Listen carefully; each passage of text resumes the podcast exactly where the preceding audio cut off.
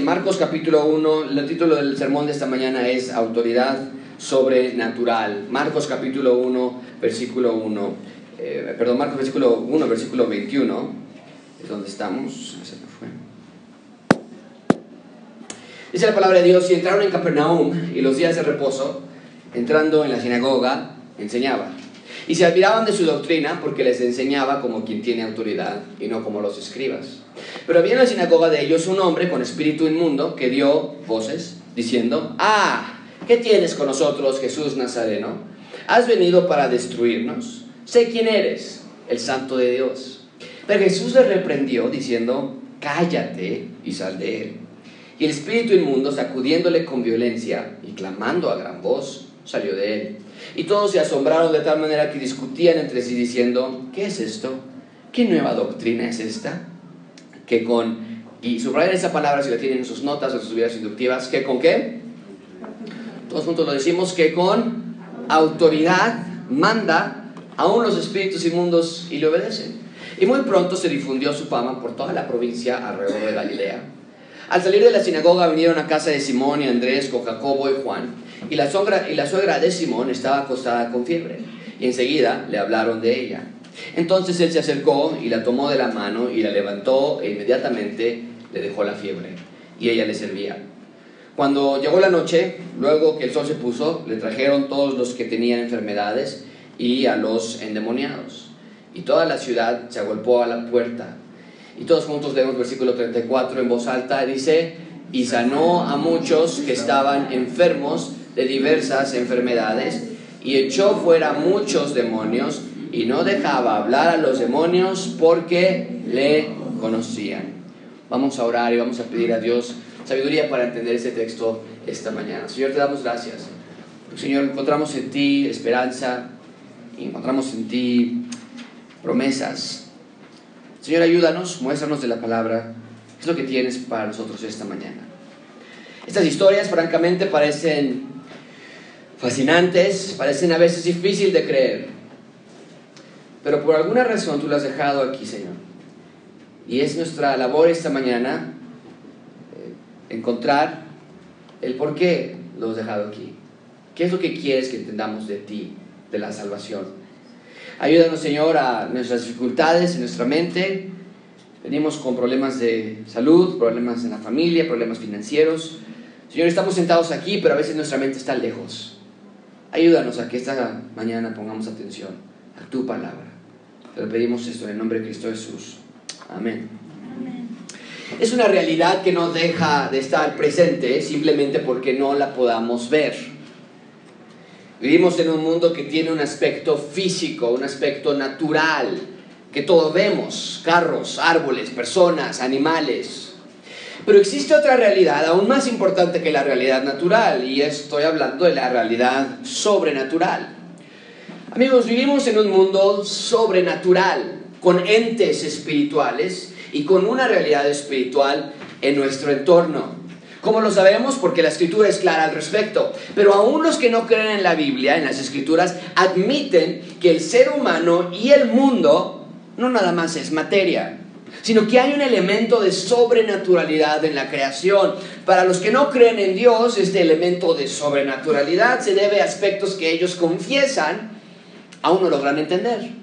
El porqué de la vida y por qué estamos aquí y qué pasa después de la muerte. Ellos dicen, no sabemos, no sabemos, pero no podemos explicarlo. Para nosotros, los que creemos en Dios y en la Biblia, vemos que la razón por la que sentimos, percibimos que hay algo de sobrenatural en la creación, es por lo que el salmista dijo en Salmo 19.1, los cielos cuentan la gloria de qué? Y el firmamento, mucha atención con esta frase, y el firmamento qué? Anuncia las obras de sus manos. Vemos que la creación es una de las maneras de demostrar la existencia de Dios. Más aún vemos que la creación exhala, suspira la gloria de Dios. De tal forma que cuando vemos un cielo con estrellas en la noche, o un amanecer junto al mar, o simplemente cuando caminamos en el bosque de Tlalpan o vamos a correr, sentimos paz, sentimos tranquilidad, sentimos armonía, porque la creación de Dios nos cuenta la gloria de Dios. Leemos en la palabra entonces que Dios es el creador y sustentador de todo. Vemos en su palabra que cuando Adán y Eva se rebelaron contra Dios fue gracias a la decisión personal de rebelarse ellos.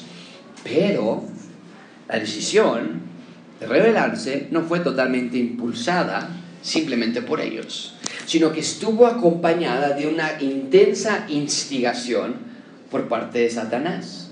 Este ente espiritual, Satanás, busca que los hijos de Dios caigan busca la propagación del mal y la confusión espiritual. La Biblia nos explica que Satanás fue un ser creado por Dios, un ángel creado por Dios, que por su belleza y por su gloria y su hermosura y su poder se rebeló contra Dios porque precisamente quería ser como Dios.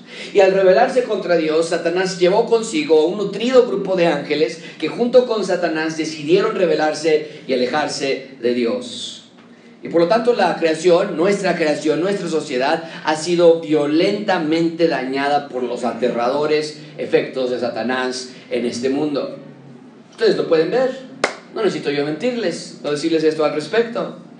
Aquí a menos de 10 minutos, el miércoles por la noche o martes por la noche, saliendo de la universidad, un joven de veintitantos años de edad fue secuestrado y hasta hoy no lo han podido encontrar. Aquí a menos de 10 minutos de distancia. El mal corre ferozmente en este mundo gobernado por Satanás. Dios nos dice, este mundo está gobernado por él. Dios es el rey de todo y sobre todo, pero por un tiempo solamente Satanás controla este sistema anti-Dios en este mundo. Si te has dado cuenta de que el sistema del mundo es anti-Dios, ¿no es verdad? Por eso no nos debe sorprender que Satanás quiera sembrar confusión en la mente de las personas, donde ahora lo bueno es malo y lo malo es bueno, donde lo que tenga que ver con Dios es intolerante, nos dice. Es intolerante, es viejo, es anticuado. ¿Por qué sucede esto en nuestra sociedad? Porque Satanás es el príncipe de este mundo, es el regente de este planeta, es anti Dios y tiene una batalla abiertamente declarada contra todo lo que es de Dios y déjame decirte, contra todos los que son de Dios. Pero mucha atención con esto, amigos. Si Cristo es quien dice ser, entonces cuando Cristo llegó a la tierra, tenía que forzosamente ejercer autoridad sobre Satanás, ¿no es cierto? O sea, no puede ser Dios y no tener control de Satanás. No puede ser Dios en la tierra y no tener victoria sobre Satanás. Si en efecto Cristo es Dios en la tierra, entonces Cristo tenía que mostrar autoridad sobre Satanás y autoridad sobre toda clase de los efectos que el pecado ha traído a la tierra. Y eso es precisamente el punto principal de este sermón. Dios quiere que comprendas que Cristo en efecto es el Mesías porque una manera de evidenciarlo es que Él tiene absoluta autoridad sobre la creación. Eso es lo que vamos a ver desplegado en esta porción de las Escrituras. Y quiero que sigan la lógica tan delineada en el libro de Marcos. Primero nos dio el título del libro. Les dije que el libro no se llama el Evangelio de Marcos. El Evangelio, este libro se llama, como el versículo 1 ya nos lo dijo. ¿Cómo se llama este Evangelio? El principio del Evangelio de Jesucristo, Hijo de Dios. Todo el versículo 1 que tienen en sus Biblias, ese es el título del libro. Inmediatamente en el versículo 2 y 3, Marcos nos dio la evidencia documentada del Antiguo Testamento de que Dios había profetizado ya la llegada de un heraldo que prepararía la entrada para el mismísimo Dios. Y luego nos da la predicación del último profeta del Antiguo Testamento, quien públicamente nos dice, Cristo los va a bautizar con el Espíritu Santo, en el versículo 8. También Marcos ya nos recontó la aparición de la pública de la Trinidad, del versículo 9 y el 11, lo estudiamos ya. Nos dijo también la tentación de Cristo y cómo es que Satanás falló en tratar de hacer lo mismo que hizo con Adán y Eva, pero falló, versículo 12 y 13. Y nos dijo la semana pasada, del versículo 16 al 20, que con el poder de su voz, llamó a cuatro pescadores a que le siguieran y los pescadores le siguieron. Pero ahora la pregunta obvia que Marcos va a responder es, ¿qué hizo Cristo para demostrar su autoridad? Si Cristo es Dios, entonces Él debe tener toda autoridad. Y cada historia que leamos a partir de aquí en adelante va a añadir a la pila de evidencia documentada de que Cristo es realmente el Mesías, el Hijo de Dios. Hoy vamos a ver precisamente parte de esta autoridad. En primer lugar, vamos a ver la autoridad sobre otros. Después vamos a ver autoridad sobre demonios. Y finalmente veremos la autoridad sobre la enfermedad. Así que comencemos con autoridad sobre otros. ¿A qué me refiero con esto? Vean muy simplemente versículo 21. Y entraron en, ¿dónde? Capernaum. Solo como manera de contexto te recuerdo que del bautizo de Cristo, la aparición de la paloma, el Espíritu Santo, la voz del cielo, todo ese evento que cual bautista les dijo, yo no quiero que, que bautizarte a ti, tú me tienes que bautizar a mí. Bueno, todo ese evento, a partir de ese evento han pasado ya meses para llegar al versículo donde estamos hoy. Marcos no nos dice qué ocurrió en este lapso por estos meses, pero otros evangelios sí nos llenan estas partes de la historia y nos dicen que Jesús estuvo predicando en Nazaret, que estuvo ministrando en otros lugares por esa porción, esos meses. Pero no fue hasta que Juan el Bautista fue arrestado que Cristo ahora regresa a Capernaum y llamó a estos cuatro pescadores, Andrés, Simón, Jacobo y Juan, lo vimos la semana pasada, a ser sus discípulos. Ya con ellos, ahora sí comienza su ministerio en Galilea, después de su bautizo, pasaron estos meses, Juan es arrestado y ahora sí viene, llama a sus discípulos y comienza su ministerio en Galilea. Galilea no es una ciudad, es una región, lo pueden ver en el mapa. Lo intenté en la, eh, eh, anterior celebración, déjame ver si puedo hacerlo, pero aquí está la sección de Galilea. Es Israel, es, es, una región que contiene a más ciudades. Si hacemos un zoom, si nos acercamos más en el Pampa, lo que vamos a encontrar es que Galilea, la región, está compuesta por varias ciudades. Una de ellas es Capernaum, que está aquí chiquito. Capernaum. Y Cristo hizo de Capernaum su base de operaciones. Ahí fue su, centro de ministerio. Y lo hizo allí porque estaba tan lejos de Jerusalén como podía estar. Estaba al otro extremo de Jerusalén. A Cristo no le gustaba ir a Jerusalén porque Jerusalén estaba el epicentro de las mentiras religiosas que reinaban allí. Y Jesucristo no le gustaba entrar a esos lugares. Capernaum era una ciudad costera, por eso la semana pasada vimos que llamó a cuatro pescadores. Pero vean la siguiente parte del versículo 21 los entró a Capernaum y los días de reposo como costumbre que hacía, entraba a la sinagoga y todos juntos leemos la última palabra, ese verbo es que enseñaba. ¿Qué son los días de reposo en primer lugar? El día de reposo era el día que por excelencia se guardaba como el día de descanso con base a lo que Dios mismo había hecho en la creación, cuando después de sus seis días de creación, el séptimo, él pausa o, o descansa de la creación. Y lo que hacían los judíos en el día de reposo era ir a la sinagoga, leer las escrituras, enseñar de ellas, orar.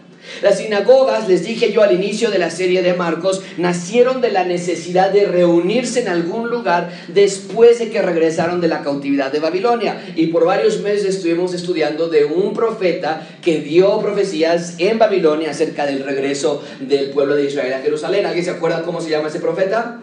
Daniel el profeta Daniel. Miles de judíos regresaron a Jerusalén y se dieron cuenta que ya no hay templo y necesitaban estudiar, necesitaban lugares y formaron círculos de 10 personas mínimo para estudiar la palabra de Dios. Al paso de los años, estos grupos se comenzaron a hacer en lo que llamamos hoy sinagogas, lugares de estudio de las escrituras. Bien, y entonces Jesús como un buen judío iba a las sinagogas los días de reposo pero muchísima atención con esto, amigos. Cristo iba a las sinagogas no a propagar una tradición religiosa, no a ser enseñado como si él necesitara instrucción, sino que el énfasis del ministerio de Cristo en la tierra lo podemos ver en la última palabra del versículo 21. Está en la pantalla. Cristo vino a enseñar. Mucha atención amigos, el énfasis que el Espíritu Santo quiere dar a esta porción de la Biblia es que fundamentalmente Cristo mostró su autoridad como Mesías no nada más a través de sus milagros, sino a través de su enseñanza. Cristo no vino a la tierra a hacer milagros, Cristo vino a la tierra a enseñar. ¿Enseñar qué? Enseñar verdad enseñar las escrituras, enseñar a Dios Padre por medio de Él mismo, enseñar el significado de las profecías, enseñar qué quiere decir sacrificio, enseñar qué quiere decir crucifixión, enseñar qué pasaría después de la crucifixión y enseñar qué va a pasar en el futuro. Cristo vino a enseñar la verdad sin censura, sin miedo, sin temblarle la mano, sin temor de preguntas, porque la verdad libera, ¿no es cierto? Por eso estás aquí esta mañana tarde, porque quieres aprender la verdad porque quieres saber, porque quieres estar seguro, porque quieres que se te enseñe. Bueno, fue Cristo quien originó este modelo. Y siempre ha sido así.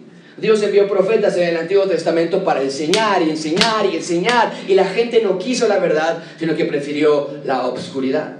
Pero cuando Cristo vino a la tierra nos muestra que el vacío del ser humano no está en la falta de libertad política o en la falta de libertad social o en la falta de libertad económica, sino que el problema del ser humano está en la falta de verdad. Y por lo tanto Cristo vino y enseñó la verdad sabiendo que eso es lo que realmente nos haría libres. Cristo mismo lo dijo así en Juan 8:31, si vosotros permaneciereis en mis milagros, es lo que dice la pantalla, no, si vosotros permaneciereis en mis ideas, en mis palabras, si permanecen en mis palabras, seréis verdaderamente mis discípulos, conoceréis la que, verdad, y la verdad os hará que, libres, Dios no quiere una fe ciega, Dios no quiere que digas, mira, yo no entiendo nada de esto, pero bueno, pues, pues, es lo mejorcito que he encontrado. Dios dice, no, debe ser algo enseñado y aprendido, porque no existe tal cosa como la verdad relativa, lo que es verdad para ti tal vez no es verdad para mí, sino que Cristo nos enseña, la verdad existe y Él vino a enseñarla y Él es la verdad, es lo que nos dijo. Amigo, amiga, ¿sabes cómo puedes aprender esa verdad de tu vida? Permite que Dios te siga enseñando. Porque Dios sigue enseñando hoy. ¿Cuántas enseñanzas? ¿Qué clase de enseñanza? ¿Qué profunda enseñanza estás consumiendo durante tu semana? Piénsalo. Necesitas aprender más y más mediante música edificante, mediante predicaciones edificantes, mediante asistencia a la iglesia y mucha atención con esto, mediante iglesia en casa. Una familia, soltero, soltera, con hijos o hijos o pensionados, jubilados, no importa que sea tu contexto, una familia, un individuo sin iglesia en casa está teniendo un gran vacío en la conexión de, con, con Cristo, con Dios. Porque no hay conexión, es de domingo a domingo. Y Dios quiere que no te canses de que Dios te siga enseñando. Eso es exactamente lo que Cristo nos prometió en Juan 14, 26. El Espíritu Santo, a quien el Padre enviará en mi nombre, Él os que enseñará. De nuevo, y el énfasis, noten la Trinidad. Dios Padre envía al Espíritu Santo en el nombre de Dios Hijo, Cristo. Él va a enseñar.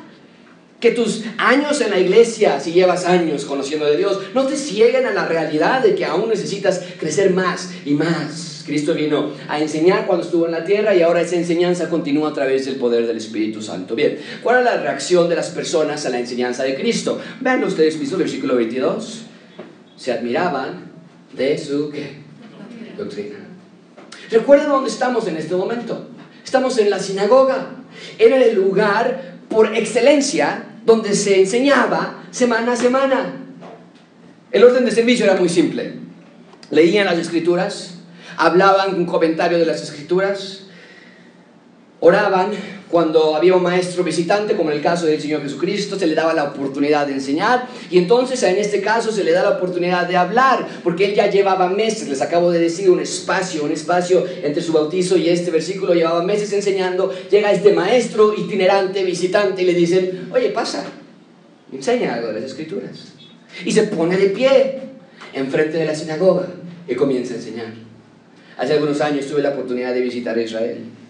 Y mientras que muchas de las ruinas que están allí no son los lugares exactos donde ocurrieron todos los hechos, nos llevaban a, todos los lugares y, y, en muchas ocasiones nos decían, mira, aquí puede ser que haya sido el lugar donde el Señor Jesucristo fue sepultado, aquí puede ser que haya sido el lugar donde Cristo fue crucificado, aquí puede ser el lugar, y, pero decían siempre, pero si no fue aquí, fue muy cerca, porque estamos aquí, estamos aquí en Israel. Pero hay un lugar que es exactamente el mismo en donde el Señor Jesucristo estuvo parado, y es la sinagoga de Capernaum. En la sinagoga sigue de pie, estamos seguros que allí estuvo el Señor Jesucristo, y fue un privilegio estar parado exactamente donde Cristo estuvo enseñando en Marcos capítulo 1. Pero el punto es que a pesar de que estaban acostumbrados a escuchar a maestros hablar de las escrituras, nadie las enseñaba como Cristo las enseñaba. Algo especial había en las palabras de este hombre que les causaba admiración. Marcos ocupa este verbo cinco veces en su libro, admirar, admirados. Y en cada ocasión la gente no se admiraba por sus milagros, ¿eh? En cada ocasión la gente no se admiraba por la manera en la que él manejaba las cosas, estaban admirados por su palabra. En cada ocasión, el libro de Marcos, que leemos la palabra admiración, era por sus palabras, por sus obras, a través de su voz. La palabra admiración tiene la idea de shock, de sorpresa, de maravilla. En otras palabras, la, la, enseñanza de Cristo era totalmente diferente a la de los demás maestros. ¿Por qué? Porque Cristo tiene autoridad sobre otros maestros, especialmente estos maestros que enseñaban mentiras. Ven conmigo el resto de la verdad, el, el, resto del versículo 22. Les enseñaba, estaban admirados porque les enseñaba como quien tiene que autoridad y no como los escribas. Ahí está. Su manera de enseñar causaba gran admiración porque cuando enseñaba lo hacía con autoridad. La palabra autoridad tiene la idea de libertad, de, prerrogativa, de ejercer su poder. Tiene la idea de autoridad mesiánica, de autoridad judicial, de autoridad de gobierno. Y nos tenemos que preguntar cuántas clases de autoridad hay en el cielo. ¿Quién tiene toda la autoridad? Cuando Marcos nos dice que Cristo enseñaba como quien tiene autoridad, ¿a cuál autoridad se refiere?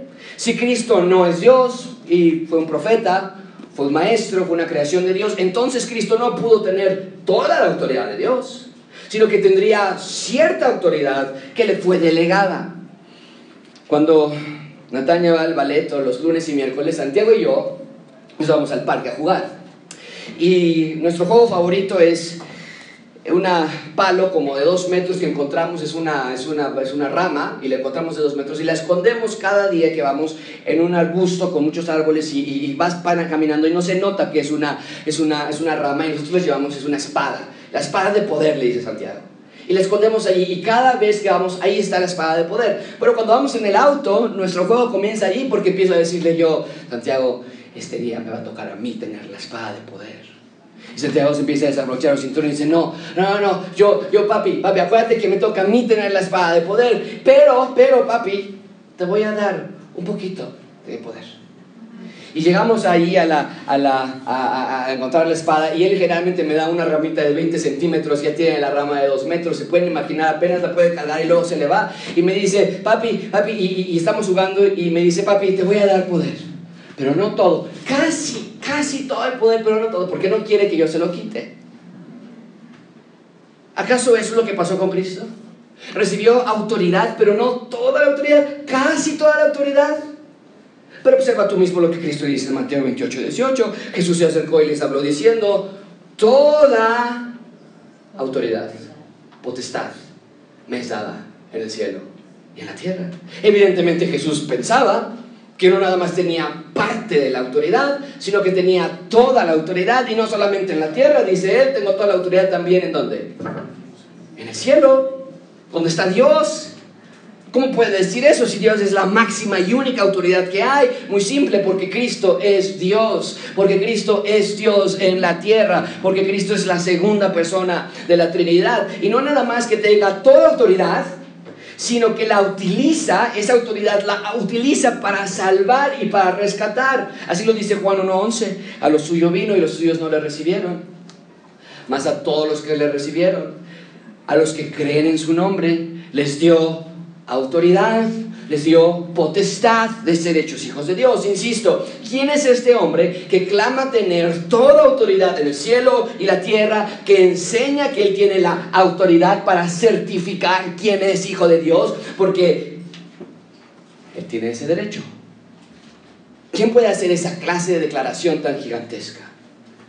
O es Cristo quien dice ser Dios en carne y por lo tanto tiene toda autoridad, o es el hombre más mentiroso ruin, desvergonzado, canalla, despreciable que haya existido. Pero no puede ser neutral. Y es lo que Marcos nos está diciendo en este primer punto, cuando Cristo enseñaba, lo hacía con autoridad y no como los escribas. Ahora, ¿quiénes son los escribas? Los escribas eran las personas que se dedicaban de vocación entera a transcribir la ley y los profetas. No había copiadoras en ese entonces, no había escáneres en ese entonces, y por lo tanto ellos eran expertos de la ley. De hecho, en algunos lados se traduce como abogados de la ley en lugar de la palabra escriba. Se sabían la ley de pie a cabeza, pues se la pasaban copiándola todo el día, todos los días, toda su vida. Y estaban encargados de la tarea sumamente importante de preservar la palabra de Dios. Hoy la Biblia que tú tienes en tus manos es gracias a que los escribas copiaban los originales y hoy tenemos las copias de esos originales. Pero cuando los escribas enseñaban, nos dice el texto, realmente no enseñaban repetían cosas que otros habían dicho. Solo traían opiniones suyas y de otros rabinos o escribas, disputaban entre sí, no había claridad, no había el poder del Espíritu Santo. Por eso cuando Dios hecho carne, Cristo, llega a la sinagoga a enseñar, la gente se empieza a parar y se empieza a sentar mejor y poner atención y dice, no hemos escuchado algo así antes, este hombre enseña con autoridad, porque Dios tiene toda autoridad. ¿Qué tal contigo, amigo y amiga? ¿Te está pasando lo mismo que los escribas? Repites cosas que has escuchado de otros acerca de Dios. Sí, Dios nos va a cuidar. Sí, yo creo en Dios. No, Dios es el soberano de todo. Sí, Dios tiene control de mi vida. No, yo estoy orando a Dios. Lo repetimos, lo repetimos, lo repetimos. Estás en tu propia fuerza viviendo una vida en Dios, pero te sientes dentro de ti frío, desalentado, seco. ¿Sabes por qué sucede eso? Porque no estás permitiendo que Cristo se revele a través de las escrituras a ti. Hay cosas que van a tener un efecto parecido al que buscas.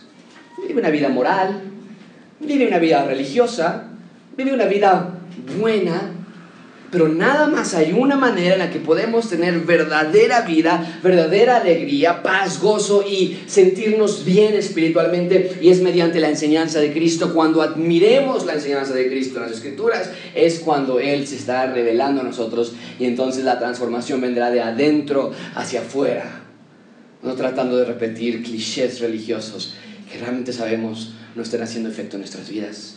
Así que lee tu Biblia esta semana. Admírate esta semana del poder y de la autoridad que Cristo te tuvo cuando estuvo aquí en la tierra. Bien, entonces Cristo tiene toda autoridad sobre otros maestros. En segundo lugar, vean conmigo que Cristo tiene autoridad sobre demonios. Y eso es un poco de lo que hablamos en la introducción. Si Cristo es Dios, entonces no nada más va a enseñar como quien tiene autoridad, sino que cuando se enfrente a las fuerzas satánicas, tiene que demostrar su autoridad sobre ellas. Vean conmigo, versículo 21, si en efecto es Dios. Versículo 21, pero había en la sinagoga de ellos un hombre con espíritu inmundo que dio voces. Ahora eso es fascinante. Demonios dentro de la sinagoga. Se supone que este era el lugar donde debía ser la fuente de verdad, donde emanara enseñanza, pero se había convertido en un lugar donde Satanás tenía absoluto control. La frase espíritu inmundo hace referencia a suciedad. Es lo opuesto a la santidad de Dios y habla de influencia satánica. Sus demonios, sus agentes de maldad habían infiltrado la sinagoga, porque cuando se le abre la puerta a Satanás, con una vida religiosa, superficial, Él no va a dudar en entrar. Amigos, esto es verdad. Hay una dimensión espiritual que no vemos. Y abre tu casa con maledicencias, abre tu casa con griterías, con pornografía, con adulterio, con fornicación, con mentiras, con maldad, con ira, con música anti Dios, y estás abriendo tu casa y tu vida para ataques satánicos. Y no estoy hablando de ataques satánicos, de los chantajes mentirosos, de presuntas posesiones demoníacas, sino que los ataques satánicos en la familia no es que se cierre la puerta de, de pronto, que se apague la luz. Los ataques satánicos son por medio de la esclavitud al pecado. El papá en pecado, la mamá en pecado, los hijos en pecado, en rebeldía. Es un desastre, todos esclavos al pecado. Pablo lo advierte así a creyentes en la iglesia de Roma. Creyentes no reine el pecado en vuestro cuerpo mortal, de modo que lo obedezcáis en sus concupiscencias. Así que no dejes que en tu vida o en tu casa reine el pecado y dé entrada a Satanás. Pero sabes algo más, Satanás se metió a la sinagoga porque a Satanás le encanta la religión falsa. Quiere estar presente donde haya religión falsa y crear un foco de infección espiritual, donde la gente sea engañada y confundida y pensando que está aprendiendo de Dios cuando en realidad están siendo engañados. ¿No es lo que vimos esta semana? Con la noticia del líder de la iglesia La Luz del Mundo? Aún no sabemos si todas estas acusaciones son verdad, pero lo que sí sabemos es que esa clase de lugares son oasis de mentiras y confusión espiritual, que abren la puerta a Satanás para que reine y engañe, y en muchos casos los líderes y las personas terminen en un desenlace inmoral o ilegal de alguna manera. Así que tengan cuidado con lo que escuchan, con lo que leen, toda esta gama de nueva era de superación personal a través de ser positivo son enseñanzas demoníacas que buscan relegar a Dios a un segundo plano y ponerte a ti en el trono de tu vida. Tú tienes el poder, nos dicen. Tú tienes la fuente del éxito. Tú eres el mayor obstáculo para vencer. Totalmente contrario a todo lo que la Biblia nos enseña. Ahora, me gustaría mencionar algo muy importante antes de continuar. La actividad demoníaca durante los tiempos bíblicos no era algo totalmente normal. A veces leemos que salían endemoniados por aquí, que salía otro endemoniado por allá y que encontró otro endemoniado por acá. Y pensamos, bueno, pues yo creo que había muchos endemoniados en ese entonces. Pero no es así.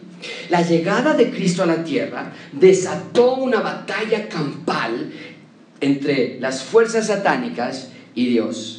La llegada de Cristo a la tierra eh, fue el momento en el que Cristo pisó territorio que, que Satanás pensaba era suyo.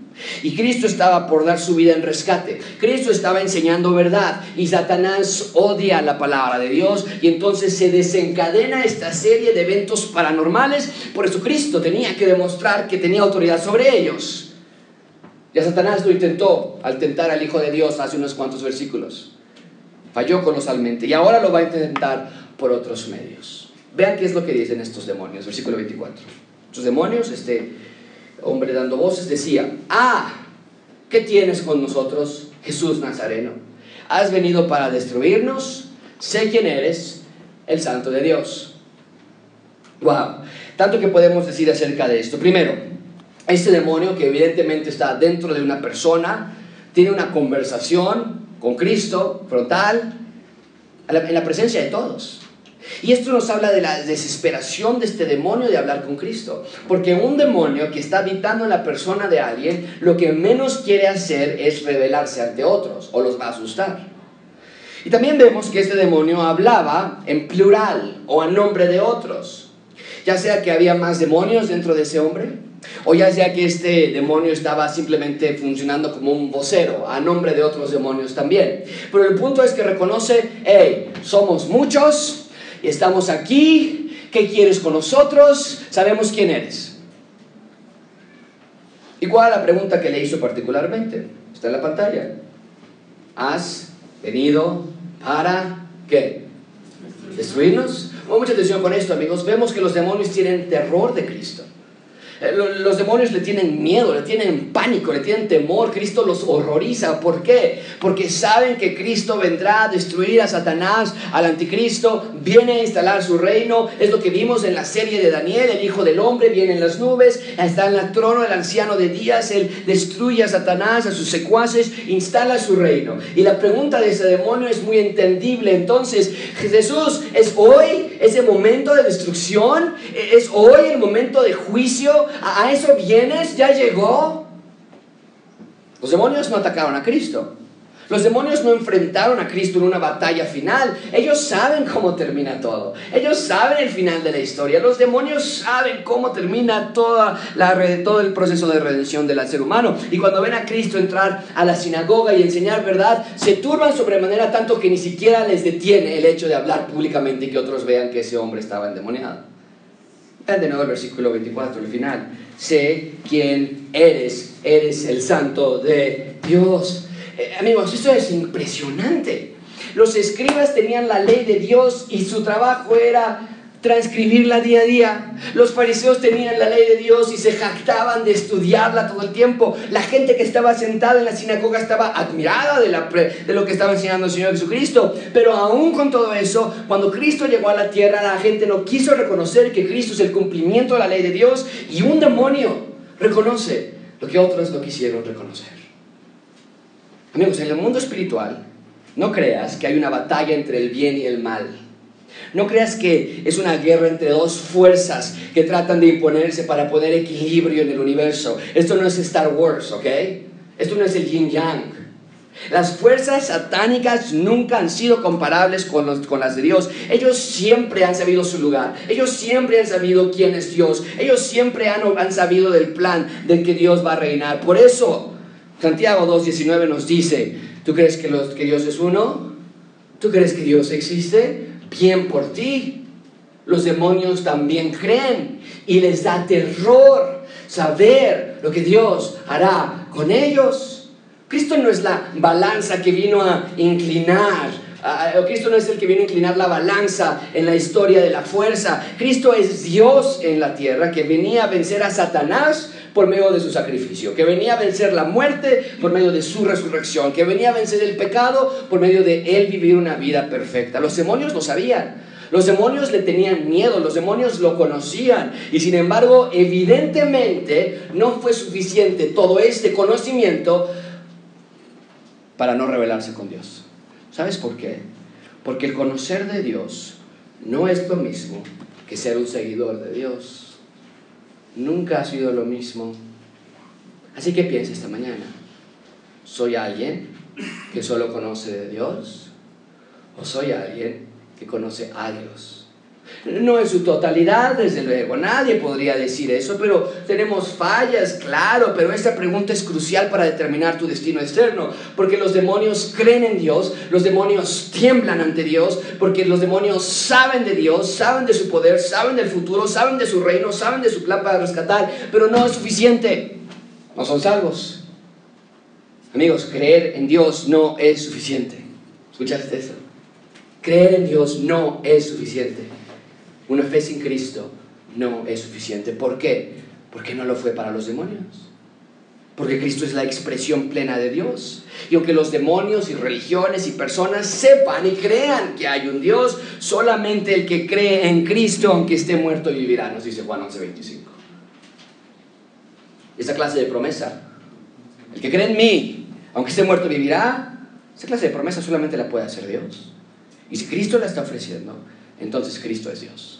No nada más lo asumimos como cierto, sino que vemos en los evangelios el testimonio de la vida de Cristo. Marcos nos está diciendo, hey, las escrituras lo profetizaban en el Antiguo Testamento, hey, el profeta más grande de todos los tiempos, Juan el Bautista lo confirmó también, hey, la aparición de la Trinidad la vimos en el bautizo de Cristo, lo reafirmó también, hey, la autoridad de Cristo sobre otros maestros lo recalca, no, solo Dios tiene autoridad sobre otros maestros, solamente Dios tiene autoridad sobre demonios y aquí vemos a Cristo tener autoridad sobre estas cosas, por lo tanto concluimos Cristo es Dios.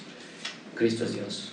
Mira conmigo versículo 25, pero Jesús le respondió diciendo, cállate y sal de él. Cristo muestra su autoridad sobre los, sobre los demonios. Cristo no retrocede ante el intento de intimidación de este demonio. ¿Por qué lo reprendió? ¿Por qué lo cayó? Dos razones. Primero, Cristo no quería que su identidad el enviado de Dios, el Mesías, fuera revelada a través de un demonio. Eh, ya les dije que la cúspide del Evangelio de Marcos se va a encontrar en Marcos 8:26, cuando Pedro dice, tú eres el Hijo de Dios, eres el Cristo, el Hijo de Dios viviente. Esa es la cúspide, el conocimiento. Y después en Marcos 15 el centurión ve a Jesucristo morir, tiembla la tierra, se oscurece los cielos y dice verdaderamente Él era el Hijo de Dios. Esos son los puntos cúspides. Cristo no quería que un demonio diera esa información.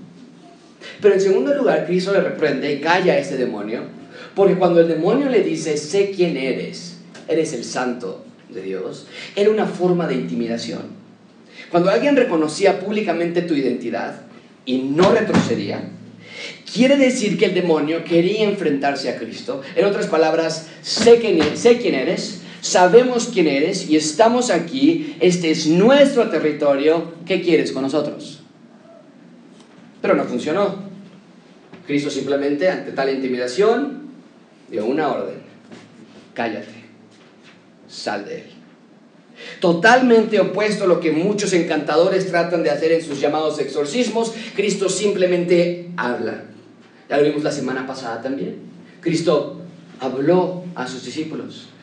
Y sus discípulos obedecieron. Y dijimos, el énfasis no está en la obediencia de los discípulos que le siguieron en pos de él, el énfasis está en la voz y el poder de la palabra de Dios. Y aquí sucede de nuevo, dice, sal, cállate. La voz de Cristo tiene toda autoridad, la, la palabra de Dios es poderosa, es viva, es eficaz, más cortante que toda espada de dos filos, dice Hebreos capítulo 12.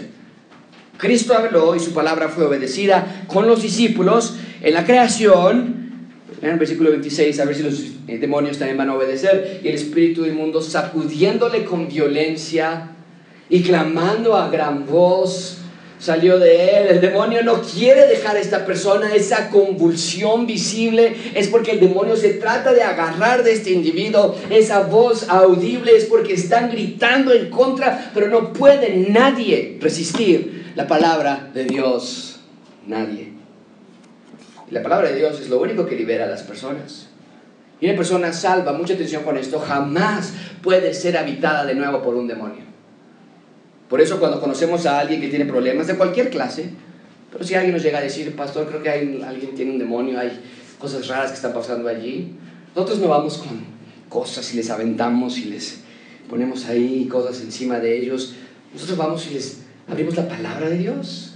Es lo único que tiene poder para liberar Ven conmigo lo que sucede en el versículo 27. Y todos sé que... ¿Ya vimos esa palabra? Sí. Versículo 22, estaban admirados de su doctrina. Versículo 27, estaban asombrados de tal manera que discutían entre sí diciendo, ¿qué es esto? ¿Qué nueva doctrina es esta? Que con autoridad manda a los espíritus inmundos y lo obedecen. Mucha atención con este versículo, porque la historia se, se, comenzó en el versículo 22, la gente se admiraba de su doctrina y después de este espectáculo de proporciones cósmicas, la gente aún está asombrada de esta doctrina. Nosotros pensaríamos que dirían, estaban asombrados, ¿qué es esto con este exorcismo? ¿Qué es lo que acaba de hacer este encantador?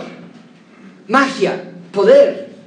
Pero no, aun cuando vieron ese milagro, lo único que los tiene sorprendidos aún es su palabra, es su enseñanza. Sí, fue algo increíble de presenciar, pero lo que les llama la atención son dos cosas primordialmente, la doctrina que está enseñando y la autoridad que este hombre ejerce sobre estos demonios. Están anonadados porque no nada más ejerce su autoridad, sino que los demonios le obedecen. No enseña como otros maestros, pero no se queda ahí habla con autoridad, pero no se queda allí. Los demonios obedecen su voz. ¿Quién es este hombre? Se están preguntando. Versículo 28. Muy pronto se difundió su fama por toda la provincia, por toda la, provincia alrededor de Galilea. La voz corre con respecto a este nuevo maestro, con esta enseñanza poderosa que va con autoridad y que va con efectos de su autoridad al que otros le obedecen. Finalmente vean que Cristo tiene autoridad no nada más sobre otros maestros falsos, Cristo tiene autoridad no nada más sobre demonios, Cristo tiene autoridad sobre enfermedad, sobre enfermedad. Vean conmigo versículo 29. Al salir de la sinagoga, vinieron a casa de Simón, Andrés, con Jacobo y Juan. Y me imagino caminando de regreso y están empezando los discípulos, ¿con quién estamos parados? Pero Simón está empezando a comenzar a pensar, oye, si puedo hacer eso con ese demonio, pues tengo a mi suegra enferma en la casa. Igual y ahorita puede pasar algo. Versículo 30, la suegra de Simón estaba acostada. Y enseguida le hablaron de ella. Claro que le van a hablar de ella. Marcos nos salta de evento a evento y nos dice, entraron a la casa de Andrés, que era el hermano de Simón, y ahí en la casa del cuñado estaba la suegra de Simón. ¿Por qué estaba en la casa de Andrés? Esperaríamos nosotros que estuviera en la casa de Simón. Era su suegra, tal vez no se llevaban bien y por eso la mandó con el cuñado. No nos dice el texto, pero no era fuera de lo común que familias vivieran juntas, tampoco es fuera de lo común hoy que algunas familias vivan juntas. Tal vez la ayuda médica estaba en la casa de Andrés y le dijeron, tráela para acá, aquí la podemos atender. Pero el punto es, estaba allí la suegra, enferma, con fiebre, mucha tensión. Toda clase de enfermedad existe gracias a la entrada del pecado al mundo. Nuestros cuerpos, amigos, no deberían enfermarse. Nuestros cuerpos no deberían de decaer. Las arrugas de nuestros rostros, la enfermedad del corazón, la muerte no debe de existir. Pero debido a que el pecado entró en Génesis 3, todo está descompuesto. Pero si Cristo es quien dice ser, también debe de tener autoridad sobre esta terrible consecuencia de lo que sucedió en Génesis 3. Cristo también debe de vencer sobre la enfermedad. Vean conmigo versículo 31. Entonces, él se acercó y la tomó de la mano y la levantó. E inmediatamente, les dije que más de 40 ocasiones en el libro de Marcos la palabra inmediatamente va a estar ahí, le dejó la fiebre y ella le servía. El Señor Jesús la sana Vamos a ver a lo largo del Evangelio que a veces eh, toca a las personas para sanarlas, a veces simplemente con el poder de su voz la sana, pero el punto es que Marcos está enfatizando en este versículo que la sanidad de la suegra de Simón llegó de manera inmediata y llegó de manera completa. Tal fue su salud que se levantó a seguir en sus labores caseras como si nada le hubiera pasado. Sí vemos la compasión de parte de Cristo aquí. Cristo es compasivo y la sanó. Sí vemos el, amor y, y el cuidado que Cristo tuvo para esta mujer. Pero el énfasis, el acento de este texto no está en la sanidad, sino en la autoridad que Cristo tiene sobre la enfermedad. Lo que el Espíritu Santo te está diciendo a ti esta mañana es, hey, observa el poder de Dios, observa el poder de Cristo, admira su autoridad. Cristo tiene poder para hacer lo que dijo que venía a hacer. ¿Qué vino a hacer Cristo? ¿Qué, qué, qué vino a hacer Él? ¿Vino a exorcizar a todo el que se había perdido? ¿Acaso vino a sanar a todo el que se había perdido? No, Lucas 19 nos dice que el Hijo del Hombre vino a buscar y a salvar lo que se había perdido. A eso vino Cristo. Sí, el, exorcismo es, wow, es fascinante. Sí, sí, la sanidad es impresionante. Pero este texto no te está diciendo que busques exorcizar o que busques sanidad, porque sabes una cosa. Sí, la señora se levantó a continuar con sus labores caseras, pero llegó un día en que se volvió a enfermar y murió. Lo que este texto está diciendo es, Cristo tiene todo poder para sacar toda clase de demonio que alguien tiene antes de ser salvo. Cristo es el único que puede vencer a Satanás y sus demonios. Cristo es el único que te va a dar, sí, cualquier clase de sanidad, pero no aquí, en la eternidad. Él sí va a tomar sanidad. Y, pero estos eventos que estamos leyendo es para que tengamos como una probadita, es como un destello de una confirmación de lo que Cristo nos promete va a ser en un futuro. Y sí se va a cumplir porque ya lo demostró. Sí Él tiene la autoridad de hacer lo que dice hacer. ¿Por qué creo que Él va a sanar mi cuerpo de manera plena y completa en el futuro? Porque veo que ya lo hizo de una manera eh, eh, eh, temporal en Marcos capítulo 1. Por eso. Versículo 32.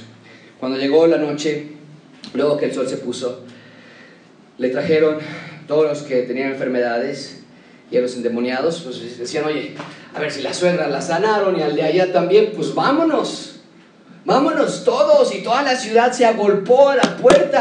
Imagínate esta puerta tocando y diciendo, aquí hay otro endemoniado, aquí hay otro enfermo. Esa es la idea. Y sanó a muchos que estaban enfermos, de cualquier clase de enfermedades, y echó fuera demonios y no dejaba hablar a los demonios que los demonios sabían quién era Él. En una manera de conclusión, Marcos nos dice, ¿les sorprendió lo que les dije? De que sanó a una mujer enferma y de que sacó un demonio. Jesucristo lo continuó haciendo, vez tras vez, tras vez, tras vez, todo el día, demostrando su total y completa y perfecta autoridad que él tenía. No quedó duda alguna que Él tiene toda autoridad. ¿Cómo podemos concluir este sermón? Mucha atención amigos, en esta porción de las Escrituras tenemos a Cristo enseñando, tenemos a Cristo sacando demonios, tenemos a enfermos siendo sanados, tenemos a una multitud asombrada admirando la doctrina de Cristo, tenemos a un, demonio confesando, tú eres el santo de Dios, tenemos a un demonio admitiendo, ya es hora de que nos destruyas. Tenemos a una ciudad entera agolpados a la puerta buscando a este nuevo doctor que lo sana. Pero ¿sabes qué falta en este texto? Hay algo que no vimos. Hay algo que no leímos en ninguna de las palabras que están aquí. Devoción a Cristo. Hubo admiración por su enseñanza, pero no vemos devoción por su autoridad. Porque así somos las personas, ¿no es cierto? Reconocemos nuestra necesidad física antes de reconocer nuestra necesidad espiritual. Lloramos por nuestra bancarrota material. Debemos dinero y ¿cómo le vamos a hacer? ¿Quién nos va a prestar? Ya nos va a llegar la tarjeta de crédito, los intereses nos están comiendo y no lloramos por nuestra bancarrota espiritual. Buscamos las cosas de la tierra con todo nuestro corazón. Nos esforzamos para lograr la mayor clase de éxitos. Pero Dios lo ponemos en un segundo lugar, el reino de Dios lo ponemos en un segundo lugar. Pero Dios fue claro al respecto. Marcos 1 nos dice que Cristo predicó, el reino se ha acercado, arrepentíos, creed en mí, creed en el Evangelio, venid en pos de mí, y hoy, más claro no puede ser, toda autoridad es de Cristo. ¿Qué vas a hacer tú con esto? ¿Te vas a ir asombrado, anonadado también de lo que leíste hoy? ¿O te vas a ir para andar en pos de Él? ¿De oídas lo vas a oír esta semana? ¿O tus ojos lo van a ver? No seas como la ciudad de Galilea, que llevaron sus enfermedades a Cristo, pero guardaron sus corazones de Él. No seas como las personas en la sinagoga que les impresionó la enseñanza de Cristo, pero no permitieron que Cristo tomara su corazón y los transformara a un corazón de carne. Oremos. Yo te damos gracias por